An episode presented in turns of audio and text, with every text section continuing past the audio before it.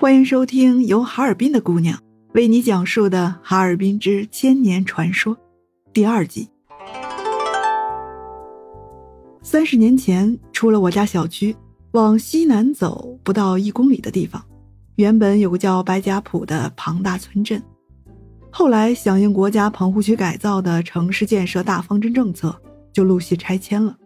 现在那一片区域已经变成了美丽的。哈尔滨理工大学校园，高楼耸立的高科技产业项目园区，以及现代化功能型的住宅社区。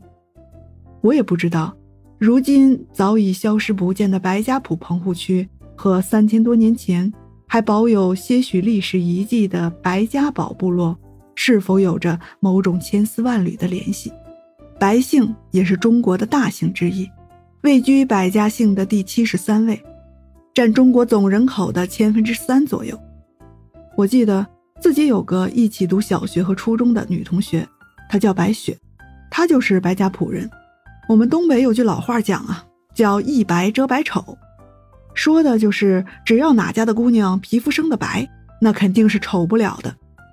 在我印象里，白雪样貌挺端庄大方的，个子也很高。她平时站队啊，都是排在我后面的。就是皮肤并没有像他的名字一样的白，不知道是不是从小经常和父母在田地里干农活给晒黑了。他那一头长长的马尾辫总是高高的扎起来，总是长到了腰间，很漂亮。他最擅长的运动项目是跳皮筋儿，十分钟的课间里，操场上总是能够看到他跳得很高的身影，一副很开心的样子。我呢，就是那个给他抻皮筋儿的人。之前我曾经问过他关于白家堡的由来，他说听自己爷爷奶奶讲过，那个地方算起来也有一百多年的历史了。但是他家不是黑龙江本地人，是在上个世纪一九五六年，一家人从山东菏泽闯关东到了哈尔滨的。当时那个地方还叫做白家窝堡，而且大部分的土地基本都是无人种植的荒地。村里只有几十户原住居民，大多姓杨。据说早年间，最先是一户自称是满族镶白旗的杨姓财主搬到这里住了。大跃进和文化革命结束以后，就增加到了上百户的人家，许多人家就开始将土坯房逐渐改建成了砖瓦房。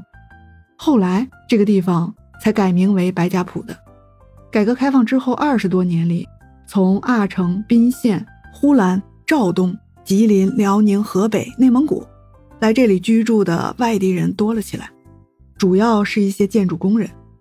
白家堡就渐渐发展成为了一个覆盖有四千多家住户的城中村。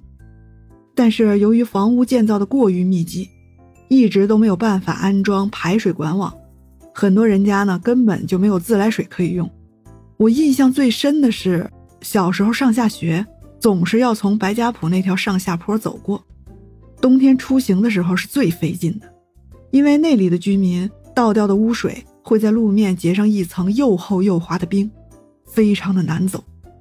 而炎热的夏天里，任意倾倒丢弃的垃圾废物，在周围低矮破旧落后的棚厦子里，铺着炉灰渣的狭长小道上，散发着污浊臭气的脏水沟里随处可见。